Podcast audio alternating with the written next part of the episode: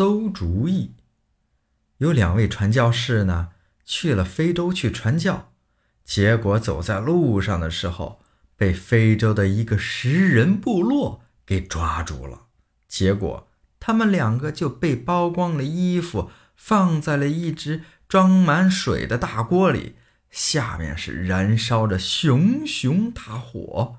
过了一会儿，其中一位传教士呢，突然大笑了起来。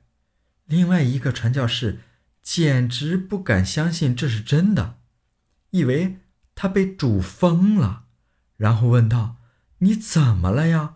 我们正在被活活烹煮，马上就要死了，你竟然，你竟然还笑得出来？”那位传教士回答说：“嘿嘿嘿，我想到了一个馊主意，是什么？我刚刚在汤里。”撒了一泡尿啊！